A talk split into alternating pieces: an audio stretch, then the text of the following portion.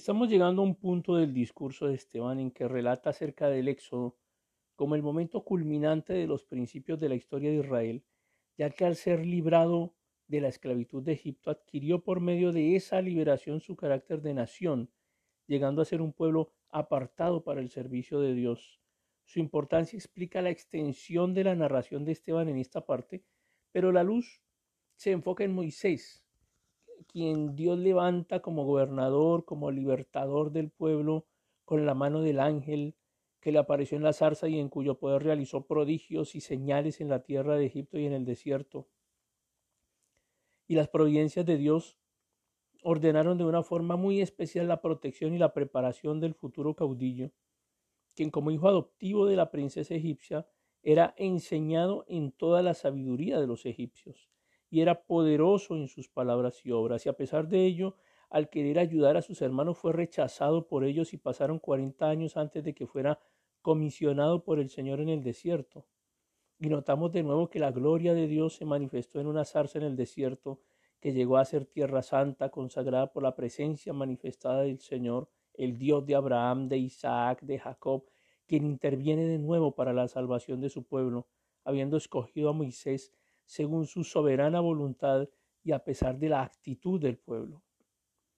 Enlaza Esteban a Moisés con el Mesías, que había de ser levantado por Dios de igual forma que Moisés, es decir, por la soberanía de Dios, para la bendición del pueblo, a pesar de la actitud rebelde del pueblo. Quizá la profecía tenía en, primer término un sentido general, con referencia al ministerio profético por el cual Dios había de bendecir a su pueblo pero que se personaliza en el profeta máximo, el hijo por quien Dios había de dar su última palabra a Israel. La lección adquiere un valor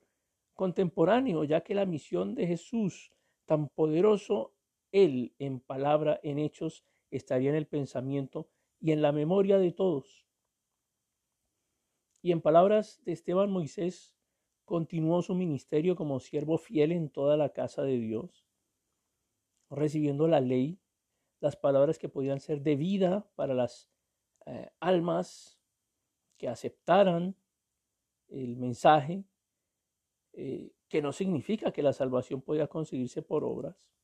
recibiendo las comunicaciones de Dios en lo alto del Sinaí. Y Esteban recuerda el terrible pecado del becerro de oro que mostró el corazón perverso del pueblo casi inmediatamente después de haber aceptado el decálogo como norma de vida en la ausencia de Moisés, hicieron presión sobre un muy, muy débil Aarón para que les preparara un dios becerro que simbolizara o que sustituyera al Señor Jehová y al profeta perdido. Y pocos se dan cuenta de, de ese trágico lenguaje del becerro de oro que quebrantó el pacto legal casi en el momento de sellarse descubriendo a fondo el corazón eh, dañado, destrozado de la mayoría del pueblo, pero Moisés ya había recibido el diseño del tabernáculo y el orden de los sacrificios que prefiguraban la obra de expiación y redención por medio de aquel que a la vez había de ser sacerdote y víctima propiciatoria, exclusivamente sobre la base de la obra, así simbolizada, podía ser Dios y manifestarse aún en medio de su pueblo. Y Esteban pone así de relieve el rechazo de las palabras de vida y el sentido íntimo de la adoración del becerro de oro que fue recalcado siglos después por esas contundentes palabras del profeta Mos.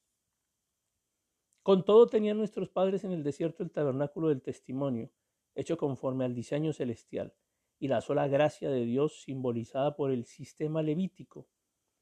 permitió que el pueblo fuera introducido en la tierra de Canaán bajo la guía de Josué. Y la lección es clara. Desde el principio de la vida nacional de Israel, Dios había obrado en gracia por medio de su palabra en la boca de sus siervos escogidos, a pesar del corazón perverso de la mayoría del pueblo,